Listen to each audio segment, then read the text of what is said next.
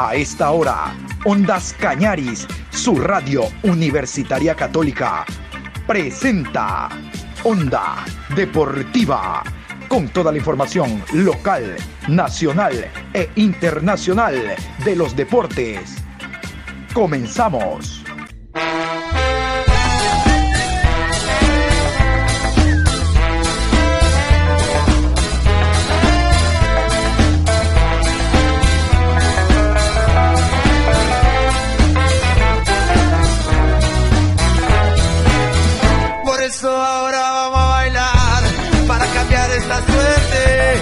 Sabemos gambetear para ausentar la muerte. Vamos a bailar para cambiar esta suerte. Si sabemos gambetear para ausentar la muerte. Hola, ¿qué tal? ¿Cómo le va? Buen día, mi querido Patricio San Martín. Con el gusto de siempre, aquí estamos iniciando una nueva programación. Hoy martes, hoy martes 28 de septiembre, programa 817 de Onda Deportiva a lo largo del día.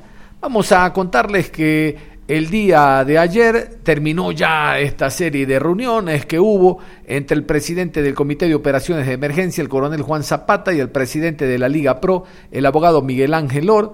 Va a haber un plan piloto, un encuentro donde eh, se va a aprobar la vuelta de público para el campeonato nacional, pero todo esto será después de la jornada triple de la eliminatoria suramericana, es decir, para la fecha número 10. Prometo en horas de la tarde, después de las 13 horas con 30, hablar en detalle respecto a ese tema, porque quiero entrar a otro tema no menos importante, la presencia de público en el Estadio Monumental Isidro Romero Carbo, propiedad del Barcelona, para el choque entre Ecuador y Bolivia.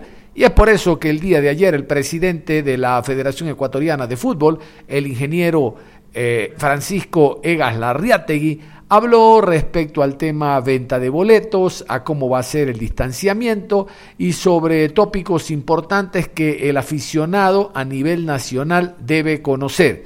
En esto no tiene o no toma partida en lo absoluto Barcelona, lo de este miércoles Barcelona lo hace como institución club deportivo, no como institución Federación Ecuatoriana de Fútbol que tiene otro andarivel. Si ellos piden algún asesoramiento al Barcelona por la experiencia previa de este miércoles, ese es otro tema. Pero íntegramente la organización del partido. Ecuador, Bolivia le compete a la ecuatoriana de fútbol. Por eso vamos a escuchar a continuación al ingeniero Francisco Egas, presidente de la ecuatoriana de fútbol a, los eventos que tiene Barcelona en su estadio, nosotros nos vemos en la obligación de, eh, tener un, un valor para esa entrada. Sin embargo, eh, como digo, creo que el valor de 60 dólares que hemos fijado para todos los propietarios de suite y palcos es un valor bastante eh, preferente para lo que van a tener, ¿no? Para, para el, eh, el, espectáculo al que van a llegar y desde el sitio que lo van a ver. y en realidad es, es, una de las únicas formas en las que encontramos de poder traer el partido al estadio Banco Pichincha. Con respecto a las formas de venta, pues ya conocen eh, varios de ustedes que tenemos la, plataforma en línea en la página www.ingenials.fef.es. Esa página eh, es la misma que venimos utilizando ya en los partidos de Paraguay y Chile. Hoy está a disposición. Eh, y luego abrimos un, nuevo capítulo que es puntos de venta asistida. ¿Qué significa esto? Puntos donde va a haber un equipo de la Federación Ecuatoriana de Fútbol y de Superticket, ayudándolos a ustedes a hacer la adquisición de la entrada si es que no tienen acceso a la, página en línea, si es que encuentran alguna dificultad o si simplemente prefieren ustedes ir eh, con el dinero en mano para poder hacer, hacer la compra. ¿no? Esto va a ser en el edificio matriz de la Federación Ecuatoriana de Fútbol, ubicado en la Avenida Las Aguas y Alianza en Guayaquil, y en el Estadio Monumental Banco Pichincha, sede del evento. Esto eh, tendremos este, esta atención de lunes a sábado, las dos semanas, en el horario de 9 a 17 horas. Las formas de pago, efectivo y tarjeta de crédito. Las tarjetas de crédito además nos permitirán un diferido de hasta seis meses en la compra de sus boletos. Eh, A partir del 4 de octubre únicamente se podrá adquirir los boletos ya con, una, con la presentación de una prueba PCR negativa. ¿Por qué? Porque tenemos el requerimiento de, la, de que la prueba PCR se realice como máximo dentro de 72 horas. Es decir, si ya compramos el 5 o el 6, hay la probabilidad de que no alcancemos a hacernos esa prueba y que no lleguemos con, el, con la prueba para subirla al sistema y demás. Entonces, si ustedes van a comprar entre el 4 y el 6 de octubre, por favor, tráiganos ya el certificado de la prueba PCR eh, negativa, así de una vez nosotros les entregamos el boleto y subimos la PCR al sistema, ya que no habrá eh, otra manera de hacerlo, ya que no habrá tiempo eh, para hacerlo de otra, de otra manera. No sé, no sé qué más me queda. Puntos de venta para los propietarios de Suite y Palco, el, edificio matriz de la FEF desde el 27 de septiembre hasta el 6 de octubre y el estadio Banco Pichincha desde el 30 de septiembre hasta el 6 de octubre. Esto para propietarios de palcos y suites. Eh, como dije, tienen un 40% de descuento sobre el precio eh, normal de suites y palcos. Esto a manera eh, de un homenaje a que nos permitan utilizar su casa, sus instalaciones, su estadio, que, que aparte de ser de Barcelona es de todos ustedes también. tienen que presentar credencial de propietario, certificados de vacunación, eh, y se venderán pues en grupos de seis entradas máximo, es decir, como es el aforo de, de, una suite seis entradas, eso es lo que, lo que le venderemos a una persona con un carnet de propietario. Eh, al mismo tiempo, en ese momento recibirán también salvoconductos para el ingreso al a, su respectivo parqueo, ingreso al estadio, etcétera, etcétera, etcétera. Eh, Debo decir también que la venta para propietarios va a ser abierta, no, no tiene nada que ver con, con el estado de, la situación actual de su membresía o su, su, la sociedad con el Club Barcelona, es decir, a diferencia de lo, que, de lo que pueda pasar en un partido de Barcelona, nosotros no vamos a hacer excepciones para quienes están o no están al día en sus cuotas eh, con respecto a las, a las membresías del club, así que está abierto a todos los propietarios de suites y palcos. Pasamos al tema de los abonados, que es un tema que, ha generado algo de ruido y ha generado eh, muchas preguntas, así que vale la pena aclararlo, vale, vale la pena explicarlo. Eh, si bien nosotros entendemos que todos nuestros abonados, o la gran mayoría de nuestros abonados seguramente son de la ciudad de Quito, pues ahí es donde eh, anunciamos que se iba a jugar toda la eliminatoria. Eh, y, ellos tienen algunas inquietudes. Eh, nosotros hemos habilitado un call center para que todas estas personas puedan tener asistencia en lo que ellos quieran hacer. Es decir, si quieren confirmar el uso de su entrada, pueden confirmar el uso de su entrada y acompañarnos acá en Guayaquil. Si quieren la devolución de su dinero, también van a tener asistencia en cuanto a pedir la devolución de su dinero. No, eh, no es eh, prioridad de la Federación Ecuatoriana de Fútbol quedarse con ese dinero, eso lo quiero aclarar. Nosotros entendemos que es inconveniente o puede llegar a ser inconveniente para algunos de ustedes tener que viajar a la ciudad de Guayaquil con los costos que esto genera para poder utilizar su entrada. Entonces, hoy, que resulta por un tema deportivo y por, por algunos temas más, eh, resulta conveniente para la selección ecuatoriana de fútbol llevar a cabo este partido en Guayaquil, entendemos pues la situación y quien no pueda y no quiera venir, pues tendrá la devolución inmediata de su dinero dentro de los siguientes 15 días de la notificación que hagan de no tener la voluntad de eh, utilizar esa entrada. Eh, para quienes necesiten ayuda en el proceso tanto de compra como de devolución del dinero, como de abonos o cualquier otra pregunta, cualquier otra duda que tengan, eh, hemos puesto a disposición nuestro call center. El call center es el 02 38 27 50. Repito, 02 38 27 50 de 8 de la mañana a 17 horas todos los días. Es una decisión sobre todo deportiva, es una decisión de nuestro cuerpo técnico y un pedido de nuestro cuerpo técnico. Eh, tiene que ver con, con, la parte deportiva y creo que a disposición de la selección está no solo Guayaquil y Quito, sino todas las ciudades del país. Eh, y eventualmente cuando le sirva a la selección deportivamente o económicamente, nosotros estamos dispuestos a seguir eh, haciendo uso de los distintos escenarios que existen alrededor del, del, país. Ya tuvimos un, un, amistoso en Cuenca hace, hace no mucho con la misma eh, selección de Bolivia, donde nos fue realmente bien. hoy elegimos Guayaquil. Eh, no solo por, lo deportivo, también por, por eh, porque nos, nos, interesa volver a estar cerca del aficionado guayaquileño y porque el Estadio Banco Pichincha pues, eh, nos presta enormes facilidades para el desarrollo de un, de un partido de la selección. Entonces, yo creo que no hay que circunscribirse a un mensaje de sí o no, un partido o no, cuántos partidos, sino decir que la selección es una selección ecuatoriana de fútbol y por ende le pertenece a todo el Ecuador y nosotros estamos dispuestos a que eso signifique que la selección pueda jugar a lo largo y ancho del país cuando así lo necesite y cuando así le sirva. nosotros, nosotros no tenemos eh, un plan todavía eh, con respecto al partido de noviembre. Sí hemos notificado a la FIFA que ese partido se jugará en la ciudad de Quito ya. Eh, en el Rodrigo Paz Delgado por el tiempo de anticipación que necesitamos para hacer eh, un cambio de sede. Pero como dije antes, yo creo que la respuesta del público en Guayaquil, eh, tenemos enormes expectativas.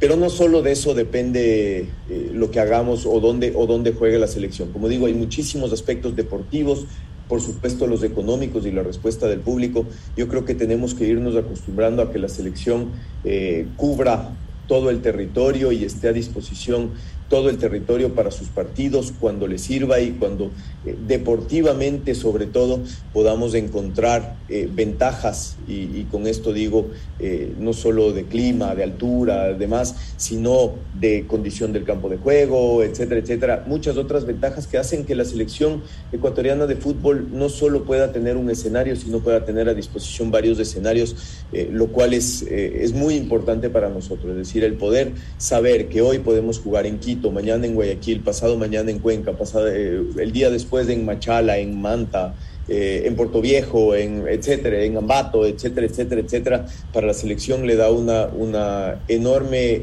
eh, versatilidad y una enorme flexibilidad en cuanto a lo que busca, sobre todo en lo deportivo.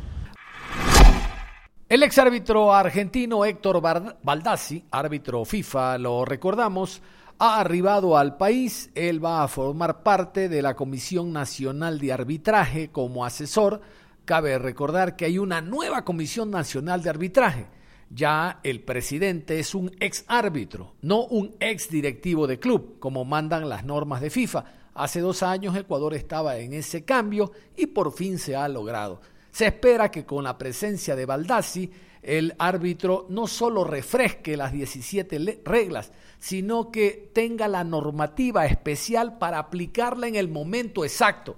Porque hablar que el arbitraje ecuatoriano en general no conoce las reglas es un absurdo. Pero cómo aplicarlas dependiendo el compromiso, dependiendo el color de las camisetas, es ahí el problema que afronta el arbitraje ecuatoriano. Vamos a continuación con las palabras de Héctor Baldassi, quien habló en rueda de prensa para básicamente hablar de lo que será su función ahora como miembro de la Comisión Nacional de Arbitraje y procurar que el referato nacional en este último tramo del campeonato, el tramo más importante, donde los puntos tanto en la parte alta como en la parte baja son vitales, trate de eh, ir con normalidad. Aquí está Héctor Baldassi y a partir del año 2016, fin de 2017, el principio de 2017, no, fin de 2016, el presidente de la Comebol, el actual presidente Alejandro Domínguez, me convocó a formar una comisión de árbitro de la Comebol, juntamente con Oscar Julián Ruiz, Jorge Garrionda y quien la preside, Wilson CNM, a tratar también de hacer un cambio eh, radical de lo que es el arbitraje en Sudamérica. Eh, se terminó mi contrato, obviamente, y, así fue cuando, bueno, obviamente quedé como asesor de la Comebol, pero ahora eh, con este desafío del presidente Francisco Ega, juntamente con el doctor Mansú, me convocaron a la posibilidad de poder aportar todos los conocimientos que uno tiene, de poder aportar y llevar eh, todo lo que ha aprendido en el arbitraje con respecto a, a la Federación Ecuatoriana de Fútbol, a la Comisión Nacional de Arbitraje. Así que estamos acá y haciendo un trabajo, digamos, empezando a construir peldaño por peldaño, porque todo se construye de abajo hacia arriba. Lo único que podemos empezar a, construir es así, porque si empezamos de arriba para abajo, lo que hacemos es un pozo, y eso no estamos para venir a, realizar de esa manera, sino estamos pensando en, darle potencialidad, darle autoestima y también trabajar en algunas cosas que el arbitraje ecuatoriano requiere, de cambios en función de metodologías, de formas. Eh, acá los árbitros todos conocen las 17 reglas, las conocen a la perfección. A veces lo que hace es que la aplicación tenga un sentido diferente en función de lo que el árbitro le permite poder observar dentro del campo de juego y del terreno. Y lo importante es esto, acompañar al árbitro, tener cercanía con ellos, escucharlos, eh, darle el contenido y, darle el apoyo necesario. Así que eh, en esta nueva Comisión Nacional de Arbitraje, donde obviamente el presidente Roger Zambrano, y que también tuve la conversación con él eh, y sé de las calidades humanas y los valores que tiene, pues también me decidí poder también acompañarlo juntamente a todo el cuerpo de, la Federación Ecuatoriana de Fútbol del Arbitraje, que es una comisión integrada plenamente por árbitros. Y eso también es valorable y es muy importante. En definitiva, hay que trabajar. En esto Miren, yo lo que he evaluado, lo que he podido observar y, estoy observando permanentemente, esto es una cuestión de que, obviamente, como le decía, para poder tener una, una certeza de, condiciones hay que evaluar un diagnóstico. Y uno está evaluando los, árbitros permanentemente. Cuenta cuenta con una ventaja. Tiene árbitros muy jóvenes, muy jóvenes en su plantel. Y eso, aunque a usted no le parezca, es una ventaja para el arbitraje, eh, para el arbitraje, es una ventaja que la edad del arbitraje de primera edición sea joven. Después, tiene una muy buena condición física, también importantísimo para el desarrollo de un partido de fútbol. Ahora bien, lo que hay que trabajar seguramente es potenciar sus virtudes y trabajar en sus defectos. Yo siempre sostengo y ustedes pueden coincidir, o a lo mejor no, y vale la, repregunta después, maestro, porque acá él, le dijo de que era una sola pregunta y, puede valer la repregunta. Eh, en el arbitraje no existen, y perdónenme que ponga ejemplo Messi, para mí el mejor jugador del mundo, no existen los Messi en el arbitraje. Sí existen estilos de arbitrajes. Y lo que hay que captar, la persona que está de este lado, lo que tiene que tratar de observar es cuáles son las cualidades que tiene cada árbitro todos los árbitros son diferentes.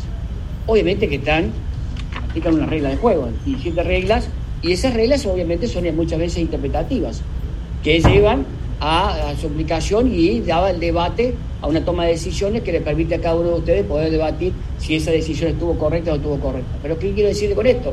El arbitraje tiene diferentes rasgos, porque todas las personas no somos iguales. Estoy seguro que Marcel no es lo mismo que la persona que tiene ahí al lado, eh, ni usted lo mismo que el señor que tengo acá, ni Byron es lo mismo. Somos todos diferentes. Entonces lo que hay que hacer es potenciar las virtudes que tenga el árbitro y trabajar en sus defectos. Y es donde cada uno está observando de que algunos tienen algunas características de defecto en lo que pasa en el control de la situación o en el control del juego y otros a lo mejor tienen algún defecto en lo que es no darle una continuidad necesaria que tenga el juego. Y eso es el desafío, ese es lo que se viene a tratar de, de buscar que los árbitros tengan un rendimiento aceptable, preciso a, a, lo que exige en ese momento el partido de fútbol. Y bueno, está en, cada uno de nosotros, reitero, potenciar las virtudes y trabajar en los defectos. Onda Deportiva. Hay un equipo que se desmorona fecha a fecha ese es el Centro Deportivo Olmedo. Nos da pena, nos da lástima, porque estamos hablando de un club que tiene más de 100 años de historia deportiva, que representó al país en su momento a nivel de Copa Libertadores de América como campeón, pero a la dirigencia actual, que legalmente ya no debería estar porque hay una nueva directiva electa, no le importa. No le importa. Le pasan día 4, día 5, como ocurrió el día domingo, cuando enfrentó al Deportivo Cuenca, y así seguirá cayendo. Vamos a escuchar a César Coronel. Él forma parte del nuevo directorio y tiene unas ideas realmente muy importantes. ¿En función de qué? No de que el equipo no pierda categoría, eso es un hecho, sino que desde ahora se logre compactar el nivel colectivo, el nivel de grupo, para llegando a la B ya se haya trabajado en algo respecto a inmediatamente retornar a la primera categoría A. Se pierde una plaza importante, que reitero, dio Copa Libertadores en su momento, como la ciudad de Riobamba, pero es culpa de la propia dirigencia que le importa poco el futuro de su eh, actual equipo de fútbol. César Coronel, a continuación. Nosotros eh, tenemos comunicaciones continuas con Fernando, con todos los compañeros del directorio, pues estamos tomando, eh, ya, conversamos a, ver las acciones inmediatas que vamos a, tomar, que es en cuanto a la parte deportiva, fundamentalmente lo que interesa en estos momentos, pues para hacer todo lo, lo que esté a nuestro alcance para tratar de salvar la categoría. Esa es la, primera opción que tenemos nosotros en este momento para trabajar en beneficio del club. Eh, no quisiera, no quisiera tal vez dar nombres, dar estos, por respeto. Eh, la, la, voz autorizada del club en este momento es el ingeniero Fernando Flor, si, es, si bien es cierto, se ha hablado ya de comisiones y todo, pero no podemos hasta cuando no tengamos las acreditaciones. Mm. Eh, conversar al respecto. Entonces, pero estamos muy adelantados en cuanto a, la parte técnica, en cuanto a jugadores que vendrían a reforzar lastimosamente por el tiempo, por el daño que se hizo últimamente al club para no poder habilitar jugadores, pues únicamente se podrá eh, habilitar jugadores sub-20. Hay que categorizar los socios, pero una aclaración, nunca ha estado cerrado el libro de socios. El libro de socios siempre estaba abierto. Lo que tenemos es que eh, dar mayores oportunidades para la gente, invitar para que sea algo atractivo a la gente que, quiera, a, la ciudadanía que quiera ser parte del club nuestro, pues hay que invitarles algo. No solo se trata de decir venga a ser socio, sino que, qué le ofrecemos para ser socio. Eso estamos conversando, eso está estipulado dentro de la categorización de socios que les vamos a ofrecer que sea algo atractivo para las nuevas personas que vengan y sumen, porque la idea es tener la mayor cantidad de socios eh, en el club, pero con reglas claras, con, con, un reglamento interno que lastimosamente no se ha tenido hasta el momento en el club, a pesar de que esos eran los requerimientos iniciales. Pero estamos trabajando en eso, eh, primero el reglamento interno, eh, la categorización de socios, pero ya esto es de manera inmediata, o sea, más bien invitar a la gente, a los compañeros, a, a, la ciudadanía en general para que sean parte de como socios del Club Centro Deportivo Olmedo. Que durante estos cinco años que hemos tenido que pelear lastimosamente esta situación del club, pero al mismo tiempo ha sido una gran oportunidad para conocernos las personas que realmente le queremos al club.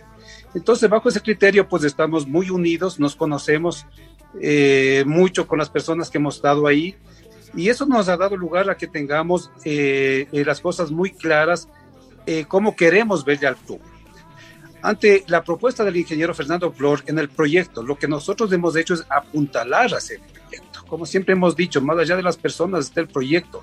Y nuestra obligación en este momento es ayudar a que ese proyecto se, eh, se realice en el menor tiempo posible, pero por sobre todas las cosas que dé frutos en beneficio del club.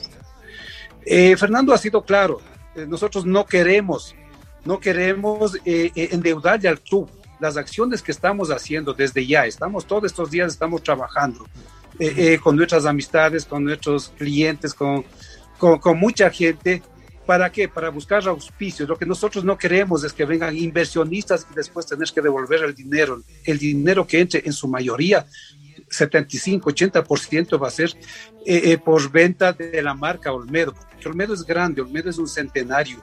Y eso hay que ofrecer al, al, al cliente, digamos, a la ciudadanía ciudadanía en general, a las empresas, no solo de la ciudad, sino del país. Entonces, en ese, en ese sentido estamos trabajando ya nosotros con, con, algunas personas, algunas empresas, como les digo amigos, para tratar de buscar lo antes posible eh, que vengan eh, eh, dineros para poder solventar gastos y, y, armar de la manera más rápida posible el equipo para, que los, para lo que resta del campeonato.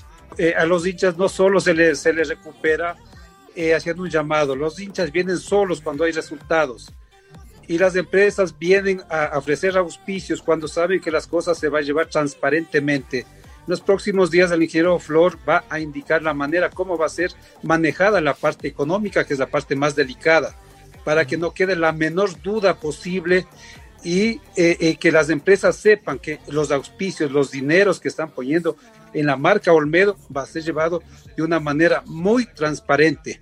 Eh, como digo, no quiero adelantarme, quiero eh, respetar eh, para cuando ya Fernando haga oficial este asunto, pues, pero eh, la credibilidad va a venir desde, desde las empresas, desde la, ciudadanía en general.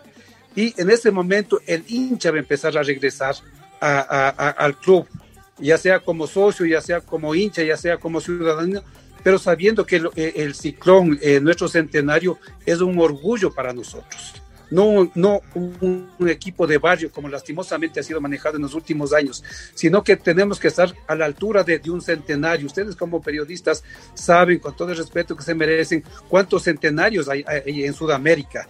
Muy poquitos, ¿verdad? Entonces tenemos que todo mundo, periodismos, hinchas, ciudadanía, socios, estar a la altura de, un centenario. Y allá va la invitación que le hacemos nosotros a todos los, los sectores para que unidos podamos trabajar transparentemente y eh, obtener los resultados que, estamos eh, proponiendo eh, en este nuevo directorio. Onda Deportiva. Antes de cerrar, contarles que el día de hoy se juega la semifinal de vuelta de Copa Libertadores de América, clubes brasileños. Recordar, la semana pasada Palmeiras y Atlético Mineiro empataron a cero. El día de hoy el encuentro de vuelta se juega a las 19 horas con 30. Vamos con las autoridades, los árbitros para el encuentro de esta noche. En la ciudad de Belo Horizonte, árbitro central Wilmer Roldán, asistente 1 Alexander Guzmán, Asistente 2, John León. Cuarto árbitro, Cristian Ferreira. En el bar, Andrés Cuña. Asistente de bar, Juan Soto. Bar 2, Nicolás Tarán. Asesor de árbitros, Sergio Cristiano. Escuchaban ustedes Wilmar Roldán, ese gran árbitro colombiano que tiene mucha experiencia. Recuerden que él estará presente en el partido de la eliminatoria Ecuador-Bolivia. Un detalle nada más que le damos.